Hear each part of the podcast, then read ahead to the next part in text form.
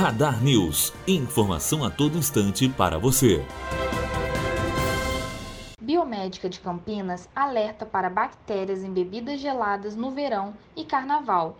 Gelo só em casa. Gelo pode conter bactérias e gerar doenças. Renata Araújo, biomédica de Campinas, São Paulo, adverte sobre os riscos do uso de água inapropriada para formar o gelo. O risco da substância servir como abrigo para diversos tipos de bactérias. Renata desmistifica a crença de que as bactérias não sobrevivem às baixas temperaturas quando congeladas. Os microorganismos apresentam um mecanismo de defesa muito eficaz. Quando quando a gente congela esses micro-organismos, a gente paralisa o processo de crescimento. Quando acontece o degelo, pode ocorrer a contaminação. Explica. Segundo a biomédica, as patologias mais comuns são doenças intestinais, viroses, febre e indisposição. Na dúvida, é melhor evitar. Gelo só em casa e com os cuidados de higienização, como lavar as mãos antes de manusear a água e lavar bem as formas onde ficará o gelo. E água sempre potável, com completa especialista.